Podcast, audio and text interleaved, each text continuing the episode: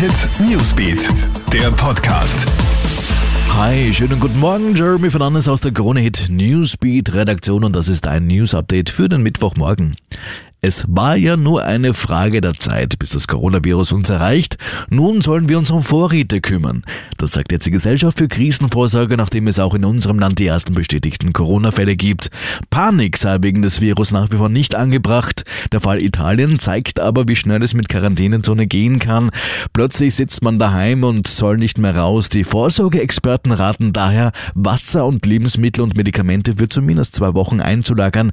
Ein kleiner Gaskocher, Batterien und Kerzen sind sicher auch kein Fehler, so der Tipp der Gesellschaft für Krisenvorsorge. Zwangspause für Auerpersonal. Wegen des Coronavirus schicken die Austrian Airlines ihre Mitarbeiter nach Hause.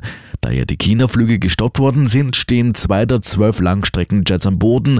Deswegen haben rund 150 bis 200 Mitarbeiter keine Arbeit. Ihnen wird nun unbezahlter Urlaub, Blockteilzeit und Bildungskarenz angeboten. Das Coronavirus hat aber nicht nur uns erreicht, sondern auch Südamerika. In Brasilien soll gestern der erste Coronavirus-Fall registriert worden sein. Demnach habe ein 61 Jahre alter Mann, der zwischen dem 9. und dem 21. Februar nach Norditalien gereist war, die Symptome der Krankheit wie Husten gezeigt haben. Er sei nun zu Hause isoliert. Soweit das neueste Update zum Coronavirus. Stand heute früh, wir bleiben aber in Südamerika. In Peru sind Stier- und Hahnenkämpfe sehr beliebt und das bleiben sie wohl auch weiterhin. Das oberste Gericht des südamerikanischen Landes hat gestern eine Klage von Tierschützern auf Verbot dieser Veranstaltung abgewiesen. Im sogenannten Richterkollegium ist die notwendige Stimmenzahl verfehlt worden, um die Stier- und Hahnenkämpfe für verfassungswidrig zu erklären.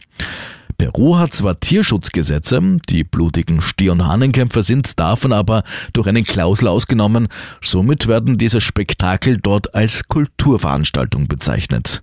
Soweit ein News-Update für den Mittwochmorgen. Aktuelles bekommst du natürlich stündlich den ganzen Tag hier im Kronehit Newsbeat und wir halten dich auch hier im Podcast am Laufenden. Schönen Tag noch.